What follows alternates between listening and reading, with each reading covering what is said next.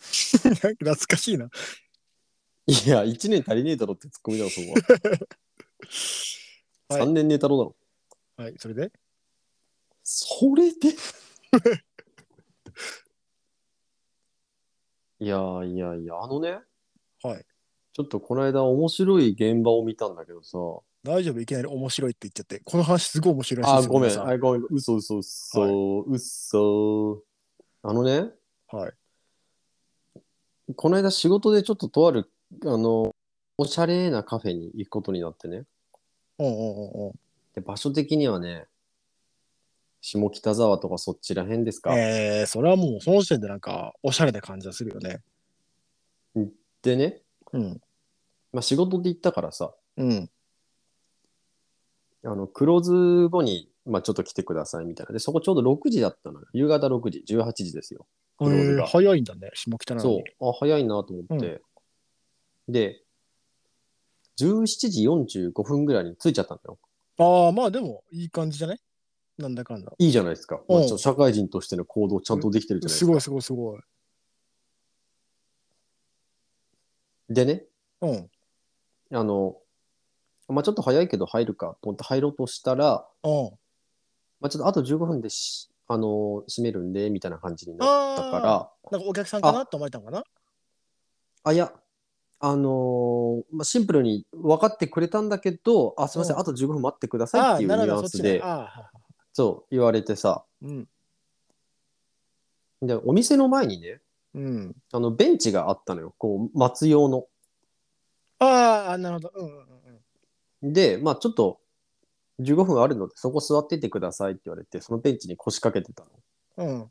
で、そこね、僕ちょっと仲間連れ、まあ、仲間っていうか、その仕事仲間連れて て、2人で行って行ったんだドよね。ラクエかよ。うん。で、僕の後ろね、こう、ひょこひょこついてくる感じ で、ね。いあの、あれね、顔ついてくるやつね。うん。や、そうそう そう、いや、死んでんじゃないけど。はい、それで。で、2人でベンチに座ったのよ。うん。あーなんか早く入れなかったなと思って。うんでうん。だからお店の前にその横長のベンチがあって、そのうん前を見るとテラス席が何席かあったの。あおしゃれだね、本当に。そう。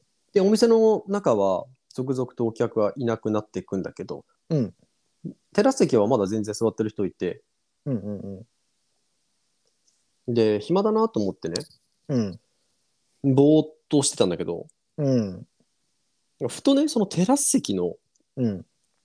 方を見てみると、うん。なんか3人座ってたの。はい。本当はなんかその2人用のテラス席に椅子1個持ってきて3人で座ってるみたいな状況。なんかあの、フードコートによくあるやつだ。そうそう、なんかよくやるやつね。あああれ、俺のとこ椅子1個ないみたいな、なあやそれですねなるやつね。うん、わかるわかる。で、最初気にしてなかったんだけど、うん。なんかね、よく見るとちょっと普通のあのカフェを楽しみにし来てる人じゃないのよ、なんか雰囲気が。っどういうことだろていうのも、ううん。パッと見たときに一人は、うん。すごいこう、なんていうの、こう、背筋伸ばして、うんピンとしてる女の人がいたの。座って。なんかかしこまってんのかなそう。うん。で、アイスコーヒーがテーブルの真ん中に3つ置かれてるわけ。はいはいはい。これ何の状況だと思いますいや、俺は絶対これは MLM かなと思ってる。 ?MLL。うん。 ま、ごマめんルチ。噛んマだルマルチ、マルチですね。ああ、マルチね。うん。なるほどね。うん。まあなんかそのコーヒーを多分店員さんが3つこうやって真ん中置いたって時から動いてない感じ。あの、申し訳ない程度に、あの、とりあえず注文するやつね。場所代として、場所代として買うやつね。そうそうそう。で、まあ誰も飲んでないわけ。はい。で、まあその、背筋伸ばしてる女の人、正面に女の人、はい。で、その3人席、お誕生日席みたいなところに男の人が座ってる3人だったのよ。なるほど。その人がちょっと、じゃあ、回す感じなのかなもううんうん。でね、俺さっき面接やってんのかなと思ったの。あ確かに。これ面接じゃねえかと思って、あ、なんかすげえかしこまってんなと思って。うんうんでもね、うんなんかその、ピンとしてる女の人に対して、うんうん。正面に座ってる女の人、うん割と怖い感じなのよ。なんか結構キレてて。はいはい。なるほど。で、どう考えてもなんかね、怒られてる感じだったんだよね。おピー、ンなるほどと。背筋伸ばしてる女の人が。あ、なんかあれなのかな年齢的にはそっちの人の方が上な感じなのかな年齢的にはね、同じぐらいだった。あ同じぐらい。なるほどね。で、あれこれ面接じゃねえなって思ったのは、うん。その怒られてない方、まあ怒ってる方にベビーカーがあったのよ。はい。で、赤ちゃんをあやしながらも、なんかその女の人怒ってるみたいな。不思議な状況だ。うん。意味わかんないじゃん。確かに、今んとこちょっとわかんない、マジで。なんだろう、これ。と思って見てたら、うん。お誕生日席の男の人は、まあ、ほぼ喋んないわけ、ずっと下向いてるの。わかっわた俺わかったわかった。うん。不倫でしょだん、そうなんだよ。不倫不倫の慰謝料の話でしょこれ。そう、あのね、うん。ちょっと、あなんだろうと思って耳澄ませてたのよ。カフェでするなよ、そんな話。いや、い や、そういや、いや、そうだよ。俺もう聞こえてきちゃうからしょうがないんだけどさ、うん。うあなんかこれ、よからぬ状況じゃねえかと思って耳澄ましたら、ん。弁護士って聞こえたんだよ。うんそう 絶対やばいやつと思って。うんうん。多分その背筋ピンと伸ばしてる人が浮気相手だよね。そうだね。で、お多分男は とりあえず呼び出されて、うん。しょんぼりとなるほ下向いど。て座ってる。で、女の人は、なんか、いや、連絡先を教えてとか、あと、いや、だから弁護士を使うって言ってるじゃないですか、みたいな感じですっげえ言ってて、うん。めっちゃめちゃ怖かったの、その、なんかもう背筋ゾクゾクして、ええ。俺、本当にさ、こういうのってなんかこうドラマとか映画でしか見たことない情景だったから、いや、まあそうだよね。だって不倫、だって子供いるってことはさ、まあ結構なね。あので、ちなみに平日の、まあ、その時間なのよ。はいはいはい。で、まあ、場所が場所じゃないですか、そういう確かに措置系のところだから、まあなんか、わかんない、予測だよ。う予測ん。だけど、なんかこう、男はアパレルとかそういうショップの店員とかなのかなって感じがなんとかし見た目もそうういう感じだそういう感じ、若いわ、わ若々しい感じ。ああ、じゃあちょっとこう、スタッフ絶と対か。こいつやらかしたって感じの。マジででも奥さんはすごく気が強そうです。綺麗な人なんだけど、うん。すごく綺麗な人で、うんうんで、まあこう、必死にベビーカーを揺らしながら、うん。うん。すっげえその人にだからそれはね、激詰め。マジで不倫はね、慰謝料最大300万だからね。あ、一応300万ってあるんだ、決まりが。あるあるある。だから300万だからね、一応結構な痛手じゃないですか、それは。もうあの時のあの、背筋ピーンと伸ばしてる女の人、どんな気持ちでここ座ってんだろうと思ってい。でもさ、これなんかね、不倫って、あれでしょ、例えばその女性奥様の方が不倫相手に請求するじゃん。うんでもその不倫相手の女性は今度男の人に請求することができるっぽいの、状況によっては。うん。うーん。だから結局家庭内に帰ってくる可能性ってあるらしいの。なるほどね。そんな、まあ、だったらもう何もできないよねってなっちゃうよね。だから、もう示談で済ませるのが。なるほどね。じゃあ男が悪い場合のそうそうそそうういそうっ。たケースは、あんまり逆に相手の女にも責められないんだ。えそうだから、まあ、完全に離婚するならいいと思うんだよね。うんだうん。って自分関係ないじゃん女の人が慰謝料をもらってその人がじゃあ男に請求したところでさもう離婚するなら関係ないじゃん。そうだね。いや、あのね、状況を見てる感じ、男の人がほんと一言も喋んない のよ。俺、これ多分辛いな男がやらかしてんじゃないかなと思って。いやだからどっちかというとそうでしょ。うん。いや、これさ、女がたぶらかした的なニュアンスなのかさ、男の人がさ、こうね、ああいややだけどバレたから女の人は呼び出されて、そうだね。いやっていう感じはあったんだけど、なるほどねあの責められようなんか、わりかしやばかったから、いやあとはこう例えばその旦那さんが結婚してることを隠しててみたいなねパターンもなくはないじゃない。ああ、本当はそうい。たの知らし知らなくてとか。そうだったら逆に話通じるし、俺、夫が途中責められる場面あってもよかったと思ってんのよ。そう一回もなかったの、あーそれが。いやそれはもうひたすら女の人責めてたの。それはもうだから責められ責め続けたんじゃないそれはもう家で。 のかいやでねで、まあ6時来たからさうん。普通にお店の中入ってね、まあ、店員さんとあ話入ったんだ延長しなかったのいや、僕は延長で きないよ。あ、延長でってなかった ら、ベンチ。ベンチ延長でって。いや、あ、でそう。話したんだけどさ、うまあ、いや、あの、あの人たちやべえ話してますよねって話になって、ん。うん。なんか、ん最初に店員さんが、あの、えここんなとこでしないでくださいって言ってた。いや、 本当だよ、あの直接ね。は言ってないよ。いやいいやや、、クローズ後30分後ぐらいまでずっといたよ。マジで。テラス席に。辛いみんな帰ってる中、うわ、まだやってると思って。いやー、気まずいな。でもね、途中最後もね、そのうん背筋伸ばした女の人はね、退席していなくなって、二人だけになってたのよ。うんうんうんうんうん。どうなんのかなと思って、ちらほら結構見てたんだけど、延長してんじゃん。割とね、なんか、うんこう、その、多分、本来の夫婦二人は、うん。意外と悪くなさそうな感じで話して帰ってたんだよね、最後。ああ、どうなんだ何それと。どういう状況なんだろうね。な逆つつもたせ的な、これ、詐欺 かと思って。やばいだろ、そ二れ。 人で結託して。それこそカフェでやるなよ。いやね。ええそういう、なるほどね、そういう、見たことなくないこのこういう状況初めて見たよいや、実際に全くないな、そのな いじ状ゃん況普は。通ないじゃんないむなしろそこで話すって思うよねいや、確かに。い もうそれ面接と思ったから、ね、や、せずどう考えてもそう一人だけすごい姿勢良くてアイスコーヒー3つでしかもの緊張して飲めないのかなって思ったけどなんか親おかしいぞってなってうん、うん、それは飲めないよね、その女の人は特にね。ねえいやーねもう心境を察知しますって感じだって本当にいや、マジで、それはちょっとね、辛いな。聞いてる方も辛いな。ちょっとね貴重な場面に遭遇した本当にえー映画かと思ったわ映画だね、それ完全に。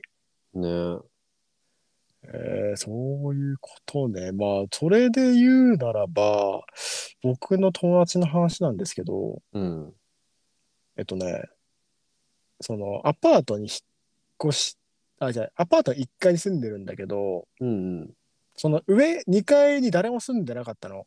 うんうんで、この間ね、2階に、あの、誰か引っ越してきたらしくて、うんうんで、なんかこう、挨拶みたいなので、手土産みたいなの、なんかもらうじゃない。なんか、引っ越してきました、みたいな。うんうんそしたらなんかこれ、すごい美味しいので、ぜひ食べてくださいって忘れたらしいの。うんうんで、でその人帰って、家、はなんか戻って、うんうん。開けたら、うん。ひまわりの種だったらしいよ。え ー、やばい。いうこと いや、わかんない。いや、あとそれで言ったらの話じゃなくない あ、そう、あれそれで言ったらじゃないかな、これ。え、どういうことえは箱みたいなの渡されたのあ、そう。普通になんかこう、包まれてて、うん。まあ、うちは、うちはじゃないや、普通になんかもらって、うんそしたらなんか、開けたら、えひ開けたらひまわりの種一粒だったの一粒じゃない、ちゃんとしたなんか袋にめっちゃひまわり、食用の大量に入ってた袋がえー入ってたらしいよ。いや、健康志向かもしれないけど、渡すものではな いかな。えなんかね、それ、後々うん。分かったことなんだけど、おそらく日本人じゃないんじゃないかみたいな。あ、中国人とかかなそうひまわりの種よく食べるよ、そうそうそう。だからじゃないかみたいな話だったけど、なんか美味しいから食べてくださいってお伝えしたのがひまわりの種でめちゃくちゃ震えたっつうんだよ。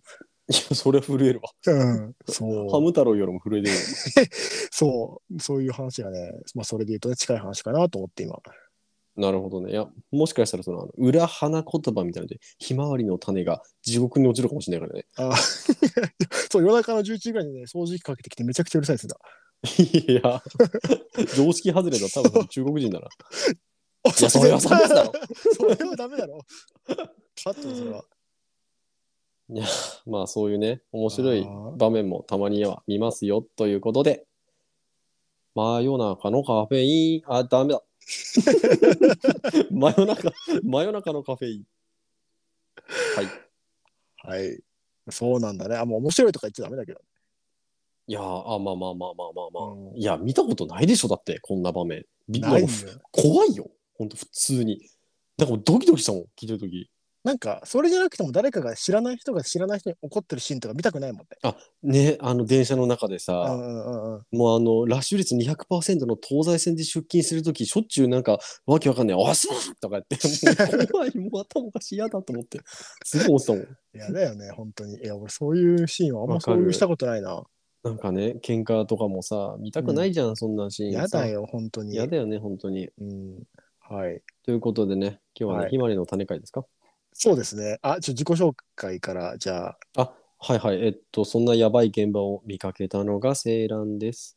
えっと、本編がおまけと思われている真夜中のカフェインの開演です。いや、なんで、真夜中のカフェインの、なんかちょっとディスリー入れたの。なんか、オープニングトークがメインで、本編がなんかサブなんじゃないかって、おまけなんじゃないかって思われてるんだね。ね、割とこのわけのわからん雑談結構面白いっていう人いるんですよ ね。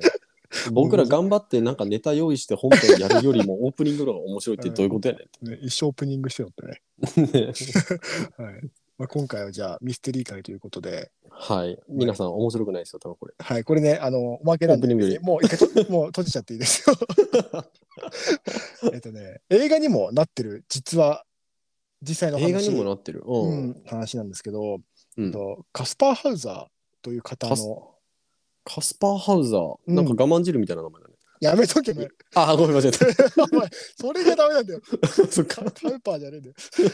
いや、本当にそれやめて。どうしようか。え っどとうしようかなってなんだよ。カスパーハウザー。カスパーハウザー、聞いたことある結構ね、有名な話なんで、あ聞いたことあるとかね、内容知ってるって方もね、まあ、結構多いんじゃないかなって思うんですけども。 なんかね、聞いたことはありそうな名前。なルーマニアの伯爵の名前いや違います。 あ、違うか。で、今回ね、このカスパーハウザーの謎というところで話したいんですけど、まあ、今回ね、セイランさんには、これいわゆる未解決なんですよ。またかい。ミ,、はい、ミステリーは伊達じゃないのコーナーと同じような感じで。あ、それか。あそれかそう。なんかね、あのーまあ、未解決というよりも、そもそもこのカスパーハウザーとはどういう人物なのかみたいなところを今回の話で紐解いて、ぜひセイランさんにね、今回解決まで導いてほしいなと思いますので、 ああー、もう全然もう余裕余裕余裕のよっちゃいか、パクパク。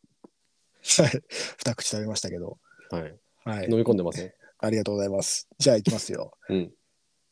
じゃあカスパーハウザーについてセイランさんちょっと最後見解聞きたいと思います。任せときな。はい。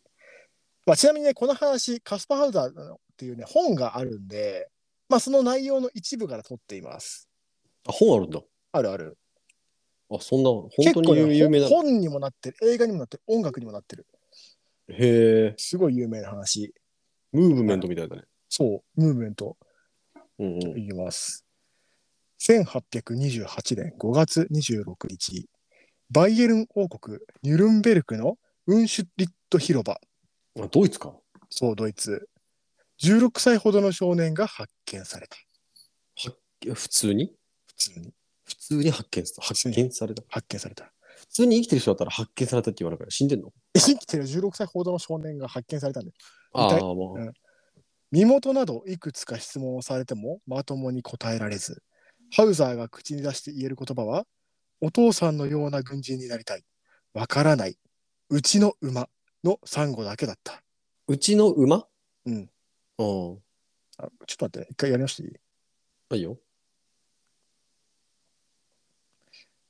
身元などいくつか質問をされてもまともに答えられず彼が口に出して言える言葉はお父さんのような軍人になりたいわからないうちの馬の3語だけだった謎すぎる産後だね。そうどんな質問にもこれ以外に応答する術を持たなかったうんうん。少年は衛兵の詰め所に連れて行かれて衛兵たちから筆談はどうかと紙と鉛筆を渡されたおうおう少年はカスパーハウザーという名前を書いたおう少年はニュルンベルク駐屯ニュルンベルク駐屯第6軽騎兵隊第4中隊勤務のフリードリヒ・フォン・ベ・セニッヒ隊宛ての手紙を携えていたおう手紙は語字や文法の間違いが目立つものであり内容は少年のファーストネームはカスパー誕生日は1812年4月30日。この少年の父親は騎兵であったが、すでに死去しているとし、父と同じ騎兵に採用してほしいが、手にあれ手に余れば殺してほしいと書かれていた。おー手紙の主についてビッスニヒ隊員には何ら心当たりがなく結局カスパーは孤児として市当局の保護下に置かれることになったうーん。彼の噂が広まるにつれ多くの法学者神学者教育学者たちが彼に関心を持ち彼らはハウザーにさまざまな検査を施しまた教育を試みた宗教哲学者ダウマーはハウザーに読み書きを教え一定の素養を見つけさせることができた、うんまた彼の保護養育にあた養育に当たった法学者フォイエル・バッハによるとハウザーは当初肉や牛乳を口にしても吐き出してしまいパンと水だけを取ることができたという赤ちゃんみたいな。そうだねパンと水しか取れなかったっていうねうんうんうん。また鏡に映ったものをつかもうとするなど通常の生活を送っていれば身につく常識人間らしさを失っていたという赤ちゃんじゃない。そう本当にだから精神的には本当に幼いというかねうんうんうん本当に常識がない感じですねうんうん。まあこのような特別な人間について記録された数多くの伝記には、そのようなものは生まれながらにして暗い小部屋で外部との交渉を断たれて生活することを余儀なくされ、人間らしさを失っていたとあることから、法学者ホイエルバッハは、ハウザーがかなりの長期にわたり孤独な状態で地下の監獄に囚われていたのではないかと推測している。うんうんうん。なるほどね。ハウザーの感覚機能は発見当初はほとんど麻痺状態であったが、やがて外観のものを知覚できるようになっていった。うんそこで発揮された知覚の鋭さは異常とも言えるほどのもので、うん。暗闇でも聖書を読めたり、色彩を判別できるのみならず、金属を握っただけで、鉄や真鍮などその材質を見抜いたり、遠く離れた雲の巣に獲物がかかっていることを言い当てることなど、並外れていたとされている。とんでもねえな。うん、本人のこの能力は特殊な資格など一部を除き一般の食事や生活に順応するにつれ消失していったと記録されている、ああ、なくなっちゃったんだ。うん、その過去は完全な謎に包まれておりかつ得意な感覚能力の持ち主である彼に興味を持つ人々は増える一方であり群衆の目の前に彼が連れてこられることもあったうん。その際、ハウザー自身は感覚の敏感さゆえ、経験したことのない光と騒音によって痛みを受け苦しんだという。へえ。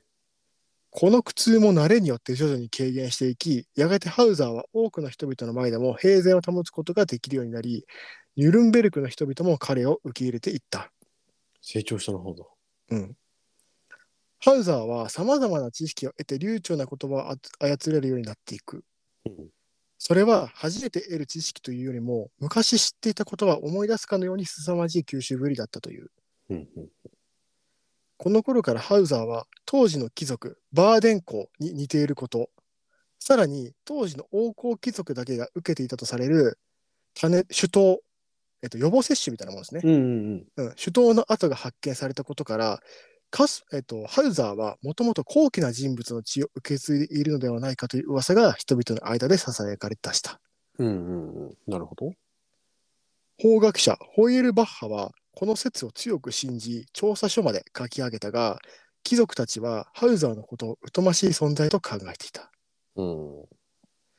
言葉が流暢になったハウザーは回顧録を書きたいと言い出したほ周囲の期待もあり直ちに彼に取り掛かったこの大仕事によりハウザーの言葉で書かれたその文章にはおおよそ次のような彼の生い立ちが記されていた、うん彼が16歳で表に出るまで暮らしていた場所は奥行き2メートルう。うん。幅1メートルうん。窓はなく立ち上がることができないほど天井が低かったおー狭い。彼はその場所を「檻」と呼んでいたうん。また床は汚れていてうん寝床代わりに干し草だけが積まれていた動物みたいだね。かわいそう。毎朝目を覚ますと決まって床にパンと水が置かれていたおしかし彼はそれが誰かの行いではなく自然のことだと思い込んでいたーなるほど、なるほど。それもそのはず、その部屋にいた十数年の間、彼と外部との接触は皆無。人間と喋ることは決してなかった。うん。そしてもちろんハウザーには世間も友達もなく、その暗く四角い部屋だけが彼にとっての全世界だったのである。うん。自伝を書き上げた1829年10月17日、ハウザーはダウマー宅で頭から血を流して倒れているのが発見されたあら。幸い命は取り留めたものの、ハウザーの話では突然、覆面をつけた男にナイフか棍棒のようなもので殴られたということであった。うん。市はハウザーに常時2名の警護をつけたが、スタンホープ伯の計らいにより、ハウザーはニュルンベルクから遠く離れたアウスバッハへと身柄を移された。うん。そして、1833年12月14日、雪の降る日うん。ハウザーはホーフガルデン公園でまたも謎の人物に襲われ、胸から多量に血を流して倒れているところを発見された。狙われてるね。そう、狙われてる。護衛が駆けつけたとき、息も絶え絶えになりながらも、ハウザーは言葉を残している。うん男が刺した。ナイフ。公園で。財布を。すぐに行け。そんな断片的なんだ。しかし、ハウザーは3日後にこの世を去ってしまった。あら、なくなったんだ。そう。ハウザーが刺された場所で護衛は左右逆で鏡に映して読む逆書きのメッセージが書かれていた絹製の財布を見つけた。あ、おうおう。財布うん。そこには次のような文言が記されていた。ハウザーは俺がどんな顔でどこから来たのか誰なのか知っているはずだ。それとも、奴が言う前に俺が誰だか教えてやろうか。俺はバベリア国境の川のそばから来たものだ。俺の名前は MLO だ。しかし奇妙なことに公園には一人分の足跡しか残されていなかった。このことから暗殺事件はハウザーの狂言だとみなす説が存在うん。すると。まあ、カスはいでカスパーの遺体は市民が見守る中、葬られたが、同時に彼の生死から死去までの数奇な運命の真図もまた葬られてしまった。なるほど。うまいこと言います。はい。まあ、カスパーの出生にまつわる噂は絶えることはないが、王侯貴族の後継者とする説、ただの狂言者だとする説、うん。はたまたナオレナポレオンの維持とする説まである。うん。これらのうち最も有力されているのが、ハウザーがバーデン大公ハウザーがバーデン大公国の王子だとする説。うん。王子。うん。フランスとバイエルン国王国の境界にあった公国では、ツェーリング家の正式な王位継承者が次々と死に、うん。ホッホベルク一族にその王位を占領されていた。うん。ホッホベルクは下船な出だとするツェーリング側の勢力からすれば邪魔でならない。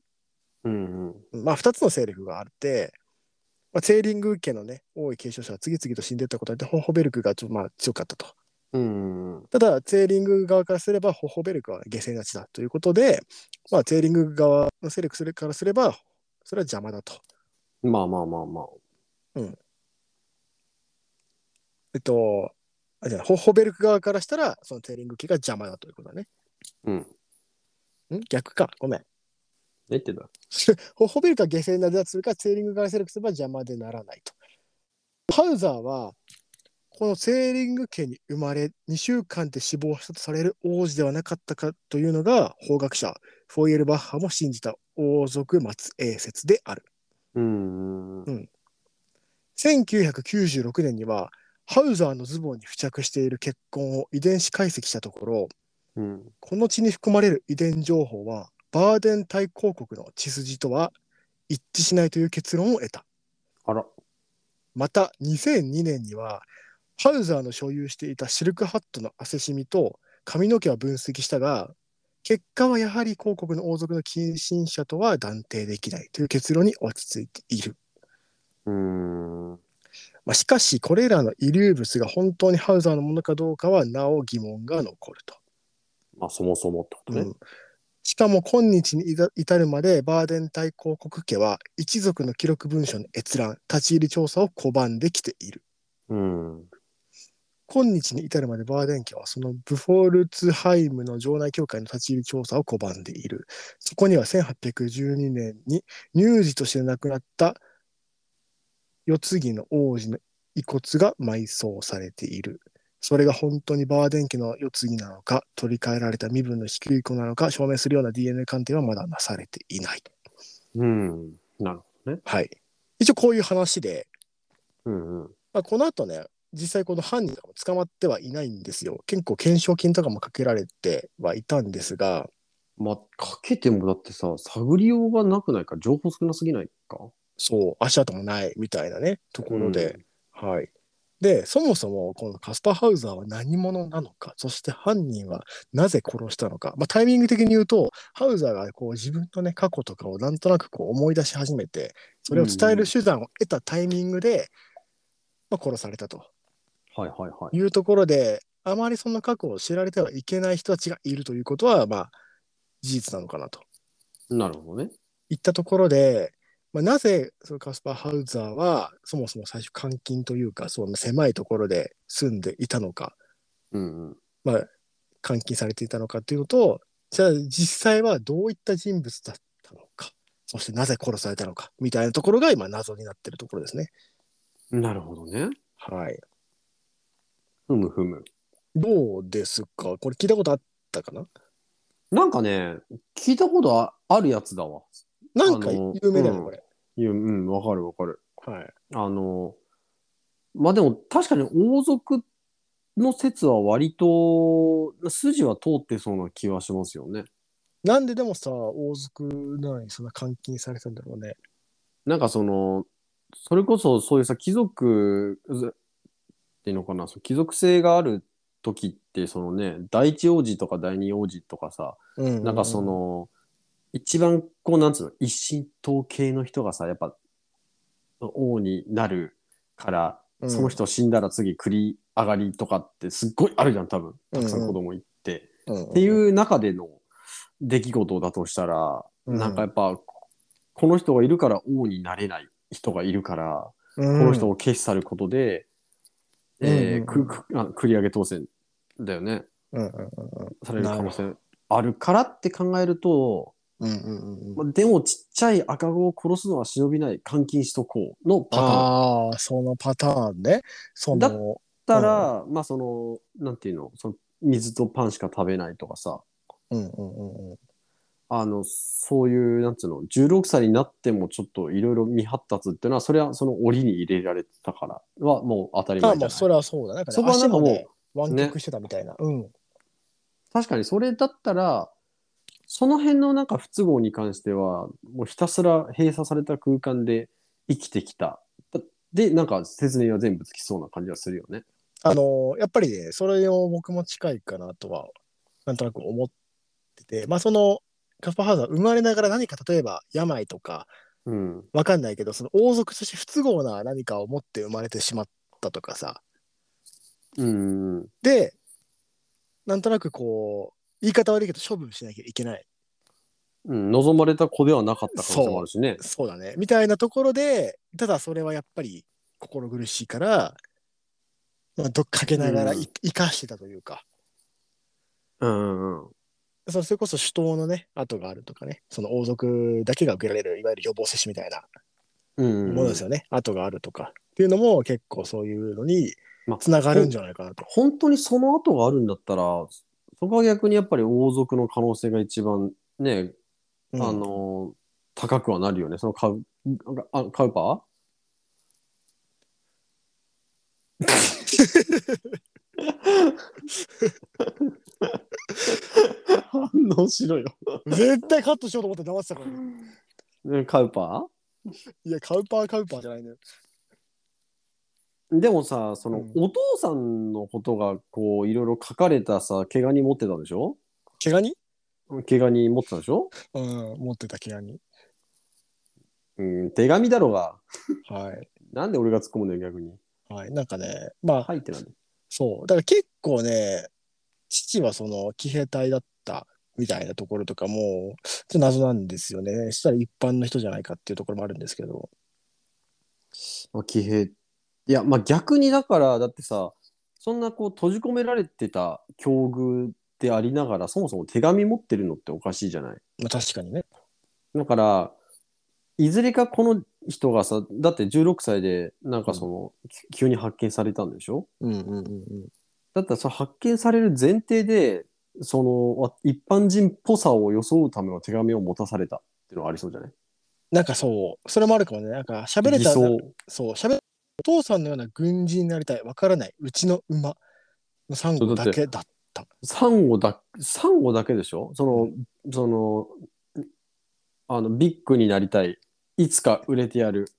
俺は才能があるんだ。いやバンドマンの3名言。小学校の時のお前じゃねえかよ。おなん でだよ。バンドマンじゃねえんだから。うん、いやお前大丈夫ダ メだバンドマンじゃねえんだからって。ちょっとバンドマンのことディスりすぎ だわ。それはやばいわ。いやね、うん。まあその、ね、ビッグになりたいとかさ、うん。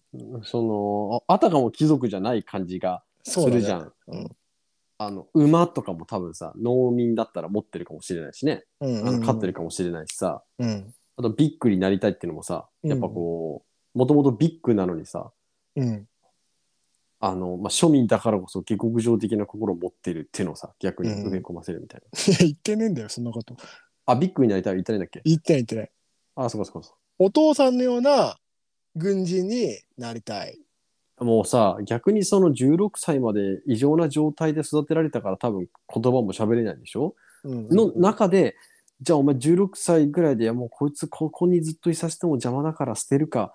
でもなんか貴族ってバレたら嫌だから、ちょっと農民っぽい言葉覚えさせてしてよ、みたいになったのかな。いやでかいや手紙持たせてるから結局まあ手に余ってこのままでも悪いからまあその手に余るようなら殺してほしいみたいなところも書かれたと思うんだけどまあそれで殺されちゃったら仕方ないと思って、まあ、唯一の彼活路として騎兵に志願させるみたいなところだったのかな。あ、なるほどね。逆でもすごく小さい頃にさ、うん、その、その、多分閉鎖空間に閉じ込められたわけでしょうんうんうんあの、まあ、その法医学者が思う予測としては。うんうんでそこで育ってる時点でさ、自分がそもそも多分貴族って把握、ここの、ね、このカウパー自体が把握してるんじゃないかなって思う。それもうカウパーもうやめろよ。あ、ごめん。ちなみに、うんううんん。把握してないじゃん。うんうん、いやしてないしてないもちろんその貴族みたいなそそもそもその階級すら知らないと思うよ。そうなったら逆にさ、そのこの人を拾った人向けにもあるけど、そのあの、カスパうん。カスパーハウザー。ーあ、そうそうそう。あの、カスパー自身にも偽の記憶を埋め込む感じもあったのかなって気がする。でもさ、やっぱりその、殺されたタイミングで考えると、やっぱり蘇ってはいけない記憶があるのかなとは思うよね。かまあなんかそのね、やっぱ古い記憶が蘇ったり喋れるようになった時に、うん。なんかその記憶にあることやっぱ話されたらまずいって思う人たちがいる。でもそうやって動ける人たちがいるってことはやっぱり王族か位はすごく高かった人だと思うけどね。そうだね。王族ってバレたら困るっていうとこだったのかな。で結構大きくなっても結局はさ、それがね、そうんの王位継承権がある人間ならさ、後々発見されてもいたんだったら継承権は多分移るしね。そうだね。まあ、ハハウウザザーーやっぱ邪魔なんだ。ハウザーの証言から得た、まあ、監禁の様子、その他の情報で言うと、まあ、ネズミやハエが入ってこない清潔な環境で、寄生虫なども確認されず、病気にもかからなかった。暖房は外部で温められるようになっていた。うん食べ物は薬用ハーブのコリアンダーとディルが入って柔らかい白いパンで、切れ込みがあり、子供でも食べられるように配慮がされていた。稀に変な味がする水が渡され、飲むと眠ってしまい、起きると髪や爪、ベッドが整えられていた。うんまあやっぱ雑には扱われてないよそね。う。おもちゃに2人の木木製の兵士、1匹の木製の犬などがあり、塗装や飾りがされていた。みたいな話もある。うん、説なとおしてねさらじゃないそう。一般人ではないよな。どう考えても。そもそもこの時代にわざわざそれで一般人がその環境で育つ意味はないんじゃないか。何かしら隠す必要があるからこそその育てられ方なんじゃないかとは思うけどね。うーん、うんあれかな、あのもともとはこのまま捨てといたら、なんかのたれ死ぬか、こんなみんなに注目されると思ってなかったんじゃないかな、捨てる人も。そうだね。で多も分、それも思あいるのかほもかね。注目もされちゃった上に、こいつ何なんだってなっちゃったから、うんうんうんうんあれ、まずいかなと思って殺しに行った。でも、その殺す後の残さなさっていうのうん。ね、足、まあ足跡ないっていうのもちょっと、うんこの時代の捜査がどんなもののレベルなのかわかんないけど、そうだね。それこそ、いわゆる王族のね、こう、圧がかかったみたいなところを考えると、まあ、話は通るよね。うん。うん。なんか他にこう、なんていうのななんか別の説はないの王族説以外。あ、今、えっとね、説で言うと、一応ね、その前に彼は最後の言葉として残したところで言うと、うんえっとね、まあ、男が刺したナイフ、公園あでー財布をすぐに行けの後に、まあ一つ彼が言ったのは自分でやったんじゃないっていうのがあったと。なるほど。あ、まあ、そっか、もう一個あるとしたら狂言、そうそうそう、だよね狂言説があるのと、王族貢献者説、狂言者とする説、ナポレオンの維持とする説。まあ、これはちょっとね、飛躍してるかな。まあそうだね。うん。うん、なるほどな。まあ、狂言はないかな。いや、なんか、状況的にその環境の中でも生かされてたって考えると、本当に貧しい家だではないじゃん。貧しい家でその育て方はないじゃない。まあない、ね、逆に絶対にそんないい、そんないい閉鎖空間の環境、まずないよ、普通。ないし、そこで育てる意味がない。だって美貧味しいしないら。パンと水毎うんう日ん配給されて、なんかかね、うん。 快適だったら僕もそこに行きたいも行きたくないだろ。ん。いや、いいじゃん。よくなんかさ、生活困難な人は牢屋に入った方がいいって言うじゃん。日本の刑務所はすごく世界的にも綺麗だみたいなさ。いやいやいやいや、まあね、老刑務所じゃないですけどね、別にハウザーがいたの。まあね。そう、だから、でもさ、こうれんトライ用によってはさ、なんか幽霊に殺された感じあるよね。幽霊うん。いや、いや、まあ、うん、そう。なんか、いや、実際包丁だっていうかナイフで刺されてんだけどさ、うん。なんかさ、その、全くをもって姿を見せてないじゃん。ああ、まあそうだね。に2回の襲撃。そうだね、そうだね。なんか、割となんか、得体の知れないものに襲われてる感、ちょっとあるよね。そうだで、確かにちょっと得体の知れない感じはあるよね。それで言うそと。うだでって言った。いや、そうだでさ、鼻詰まってるうん、鼻はずっと詰まってアレルギー性鼻炎だから。あ、そっかそっか。うん。ちょっと待ってね。ちょっと待ってくださいね。 えっとね、いや、そこら辺の話があるんですよ。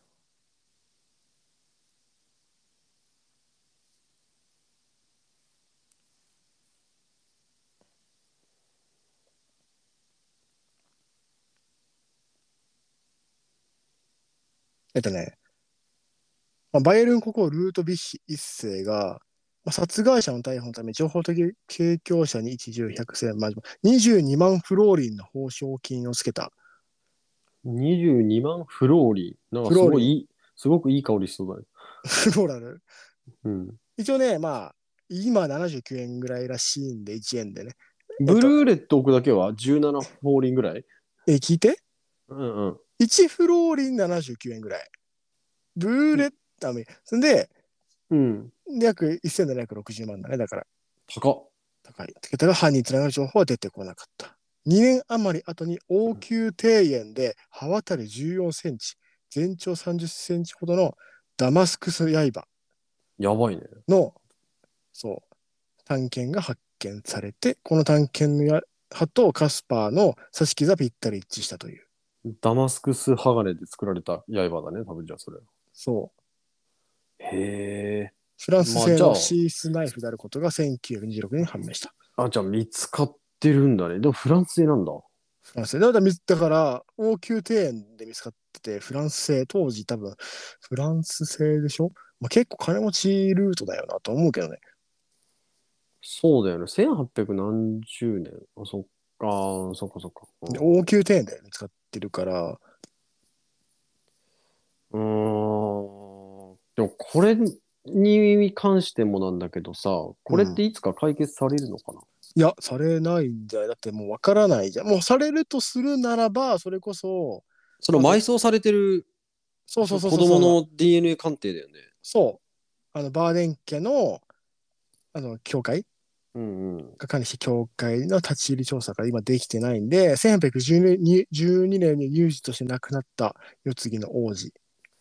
遺骨が埋葬されているんで、その子が DNA 本鑑定物したかって結こと果、そねう、バーデン家の世継ぎなのかどうか。違うのであればすり替えられてるよね。すり替えられたのはその子はどこ行ったのみたいなところでやっぱハウザーが、じゃあそのすり替えられた子になる。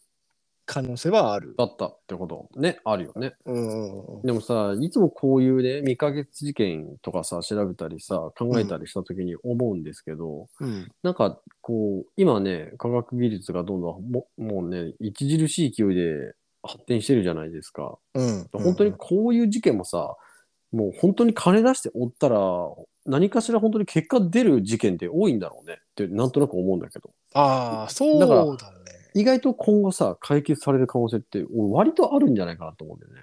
あとそれをどれだけ本気で取り組むかだよね。もう別にいいかってなってる人もいれば、まあ、正直この、まあカスパーハウザー今更に関しては解決そう、今更解決しても別に何もなんないそんうだろうね。だからもう別にやる必要もなくなっちゃってるから謎のままなんだよね。もう別にいっかみたいな。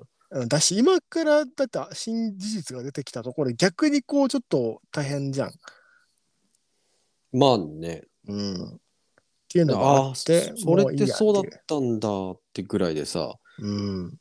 実際別に誰かなんかすごい利益を得るわけでもないしね、そのお宝をなんかね、そう本物かどうかさが、なんかこう当てるのとはわけが違うじゃん。別に、だからってなるじゃん。まあ、あとは単純にそれが本当にね王族の子だったみたいなことになると今もその王族って基本あるわけじゃんずっと続くからねうん。そこの評価が下がるみたいなところもあるからあんまりいいことはないよね、触れない方がいいみたいなそうそうそ感じうそうがあるかもね。ってところはあるんじゃないかなとは思うけどなるほどね。うんまあこれね謎なのはカスパーハウザーの最後に残した言葉ですよね財布。まあでもそのキーワードはちゃんとでも財布財布が出てきたね。うんすぐに行けえ、ってことはでも刺された上でカスパーはやっぱりなんで刺されたかの理由を自分で知ってたのかな多分分かってるんじゃないかなと思う、うん、だよね。だってダイイングメッセージみたいだもんね。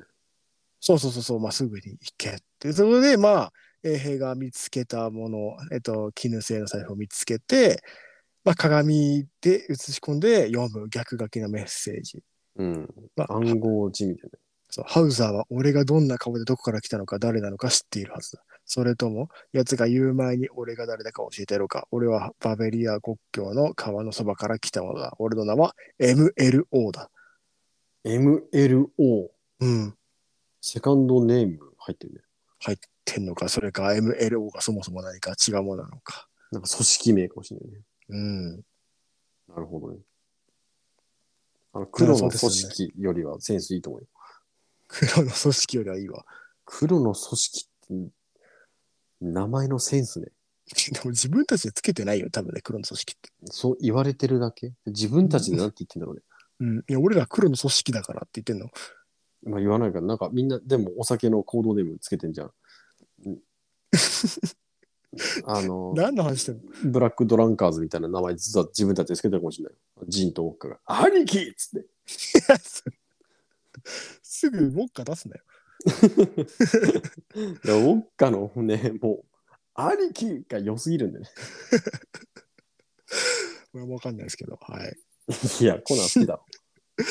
どうですかじゃあまあ、今回じゃあ、カスパーハウザーは王族ということで大丈夫ですか僕の中の結論は王族です、彼は。あありがとう。まあ、この話別におまけなんでね、そんな本気でやっていかなくても。なんだお前。まあ差し替えだよね、本当にね。多分ね。うん。まあなんか不今都合があっ回はねてうん、まあ捨てられたと。うん。なんかこう、どうしても、えっ、と、その子を殺さなきゃいけない状況だった。だけど、どうしてもそれができなくて差し替えた。で、あの、生かしてたけど、まあ、実際そういういい環境で育てるのもね、お金も労力もかかるわけだから、うん。やっぱどっかでね、なんかもう、もういいか、なんか、あの、ピーク過ぎたしって感じでしてたのがね。本当にさ、一人か二人かしかその事実、てかその生かした時に、その一人か二人しか知らなくて、その一人か二人で一生懸命こう、ハウザーを育ててたけど、このタイミングでちょっとバレたとかかな。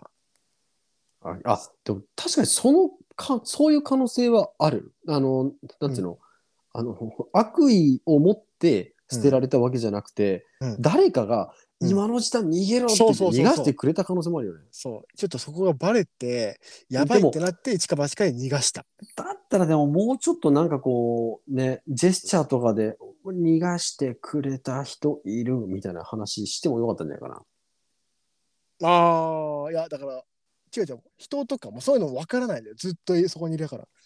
まあ、そ逃がしてくれる。だから、そもそも自分が監禁されてるって感覚もないから。それがその人の世界だからね。ハンザーの。まあ、1800年代、まあ、どんな時代なのかね、殺伐としてたのかな。うん。またね、そういう貴族とか王とかって日本にないじゃん、実際。まああまりね、馴染みがないか身近らさではないよねほんとね、なんかこう、歴史もののね、映画見たりドラマ見た時だけこんな世界観なんだなって思う感じだからさ、あんまわかんないけどね。うん。というこまとで、あちょっと僕の結論。はい。カスパー・ハウザーは、王の末裔である。おありがとうございます。新事実ですね。え、何今の王っていう反応って何あの、王とかけた。 恥ずかし いからいいよ。びっくりするぐらいです、あれ、 あれのやつですよ、それ。なんだあれのやつ。 お前もお前ひどい な。はい。なるほどね。やっぱそうか。一番有力だよね。だから説明がつきやすいよね。まんま、いや、だって、説がそんなに多くない上に、もう一個が虚言説だったら、それはないかなと思う。だって、そんな、喋れないとかの状態って、もはや普通の環境では少なからず育てられてないもん。だって。プラス自分でだって最後死ぬ意味がないもんね。うん。でね、殺された風にして自殺して、ダイイングメッセージ残すって、な、何ってなるようん、何の意味もないし、実際に足もね、その湾曲してるらしいからね、その立てる環境じゃなかったから、その牢屋に入れられる時がね。もうね、骨とか変形するらしいからね、本当にね。うんうん、うん。半年とかでももうすでに結構。あ、そうなんだ。うん。まあ適用なんだろうけどね。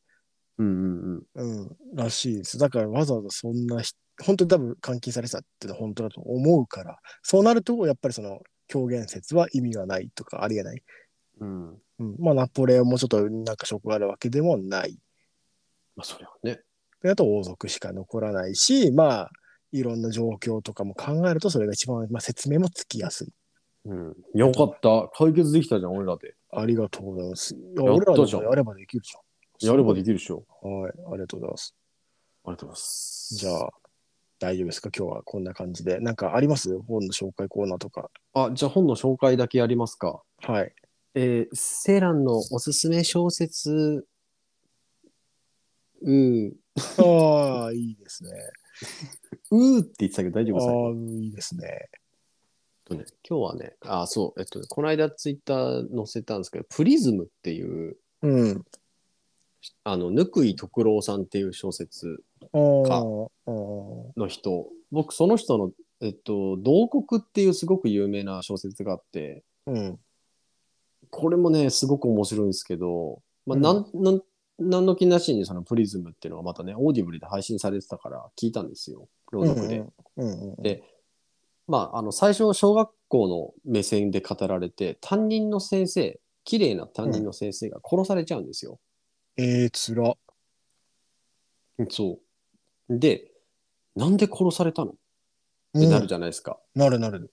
で、その子供たち、えーまあ、主人公の男の子を中心に何人かで、まあ、その真相を探探っていくわけですよ。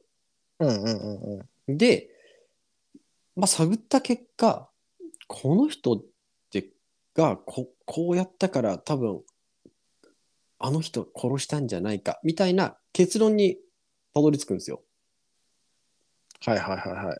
で、それ終わったら次、その多分犯人だって思われた人の目線で、この綺麗な他人の先生うんうんうん。が殺されたことについて、こう、自分の目線で、その人はその人で真相を探ってってっていう、なんかね、バトンタッチで群像劇をやっていくような、うんなんか、その、章ごとに分かれてる語り手がうん。犯人とされつつも探偵役もやるみたいな感じなんですよ。要は一方では、ある人の視点では犯人って思われてる。けど、うん。この人も、まあ、その人が言うには犯人じゃなくて別の人だと思って犯人を探すみたいな感じで、うん全員が探偵役っていう、。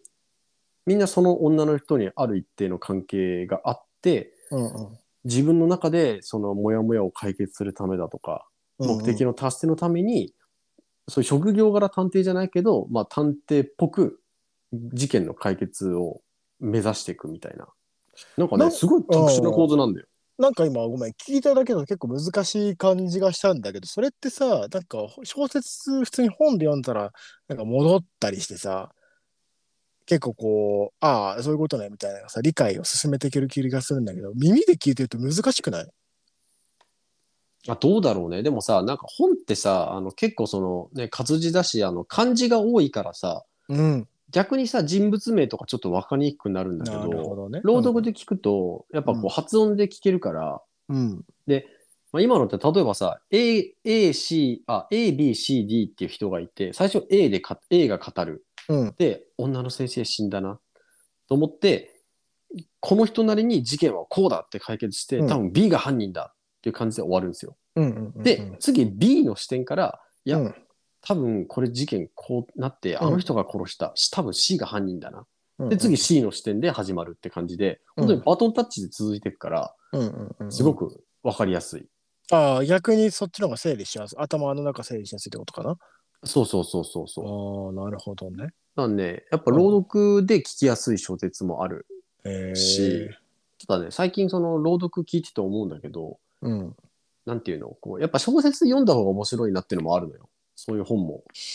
うんそれはあのどういったところでそれは、うん。えっとまず朗読するのってさ、男か女かでまずすごく全員の印象が変わるわけ。基本なる一ほど人で朗読するから、うん男役も女役も両方その人がやる。うんうんうんからさ、その自分の思い描いてるキャラクター像となるほどかね崩れたりする可能性もあるし、うん。うんうんうんうん。あと、なんかオーディオドラマみたいになっちゃうの。なるほどね。こう例えばラノベとかだとさおそらくうん、確か文に。章説明の文章よりもあうん会話劇が多いから、うん俺ラノベ。ベ読んでないから分かんないけどね、うんうんだから多。分会話劇多いやつってめっちゃオーディオドラマ風になるの朗読だとそれで結構気を利かしてさ、少し声色変えてくれたりするのあめちゃめちゃ変えるあ、そうなんすだげえ感情が入ってるからこそなんかその、オーディオのドラマを聞いてるようになっちゃうからあ逆に小説だったら読める臭いセリフとかをバリバリ言うから、逆。そういううのがちょっとなんかなんか臭いなってなる時はあるえちなみに、臭いセルどんなことあいや、なんつうの。実際に来てて普通このセリフ吐かないだろうっていうセリフとかって結構小説とかドラマってあるじゃん。えー、どんなセリフいやいや、いいんだ、いいんだ、いいんだ、ほん。いや、わかんないい。じゃあ俺、いやいやいや読まないからわかんないの、本当に。ええいやいやいやで、えかたくなに喋ら ないじゃん。なるほどね。まあそういうのをちょっとこう小説だと脳内だけだから受け入れやすいけどそちゃんと耳で聞いちゃうとちょっとこうう。恥ずかしそういいや、うん、なんかすっげえキャラ作ってんなって感じいとやーかまがあ確か分かっちゃったりするか確からに。セイランさんそうだよ高校の時恋空めっちゃハマってたもんね黙ってねえよ。やめろいよ、や恥ずかしいな。 恋空ハマってたもんね懐かしいな、恋空って。ハマってなんか金髪っていうかなんか白っぽい髪がしてたもんねしてねえわ。俺ずっと黒懐だ。かしいな懐かしいわってなんだよ。うん俺の知らない世界でうんそれでそれでじゃねえんだよ。なだまあ、すすごくうん久しぶりにね、面白かったああ、んいでや、す確よ、小説かが。に面白そう。本当にそうなるといや、ちなみにね、うん。そのセイラさんっていつもオーディブルで聞くじゃない。うん。で、ツイートするじゃない。うん。ツイートするときさ、本の画像載せるじゃん。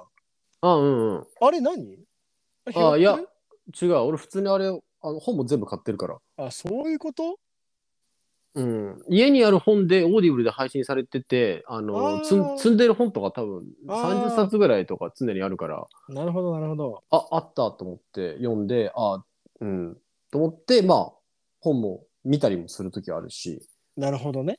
そそっかそっか。読みたかったけど、積んどくしてるから、あ、あんじゃんみたいな感じで、もうそもそもそうなんか読み読みたいと思ってるのは持ってるわけね、基本的うに。そうそうオーディブルもさあじゃなくてあの朗読もさ聞くけどさ、うん一1回で10時間聞けるわけないじゃん。無理だねでなんかさそれは聞いてく中でさうん名前出てくんだけどさあのうん例えば登場人物でさくらって言われてる人がいてさ、うんうんこのさくらって名前名字男の人だけどさくらって呼ばれてるってことは名前じゃないな名字のさくらがどう漢字書くんだろうって時にちょっと小説結構確認したりする うん、 ああ、回二つの方かってね。ああ桜井さんのよくある桜ね難しい貝の方、ねそうそうそうあそう。違う違うきゅきゅ給仕うん。え違うんですよあの佐藤のさにうん。ああ、蔵ね。蔵の桜だったそあーうそうなるじゃんっていうのがあ千葉るか千ら葉の、千葉にあるよね。あそうそうそう桜あそう桜ねう。うんんあの感じね。あなるほどね。そうみたいなみたいなのあなるるのね。そうだからなんかなるほど。本と耳で聞く感じはやっぱりなんかね差異が生まれるからうん。そこ調整したりするたまにそれは確かに新しい発見。ちゃんと読んでる人じゃないと気づかない視点ですね。そうそうそえー、なるほどね。う。な感じです。オーディブルね。ぜひ検討してください。 いや、 僕には一円も入りません。はい。じゃあ、はい。じゃあ、ありがとうございました。はい、ありがとうございました。はい、かけます。1、1個。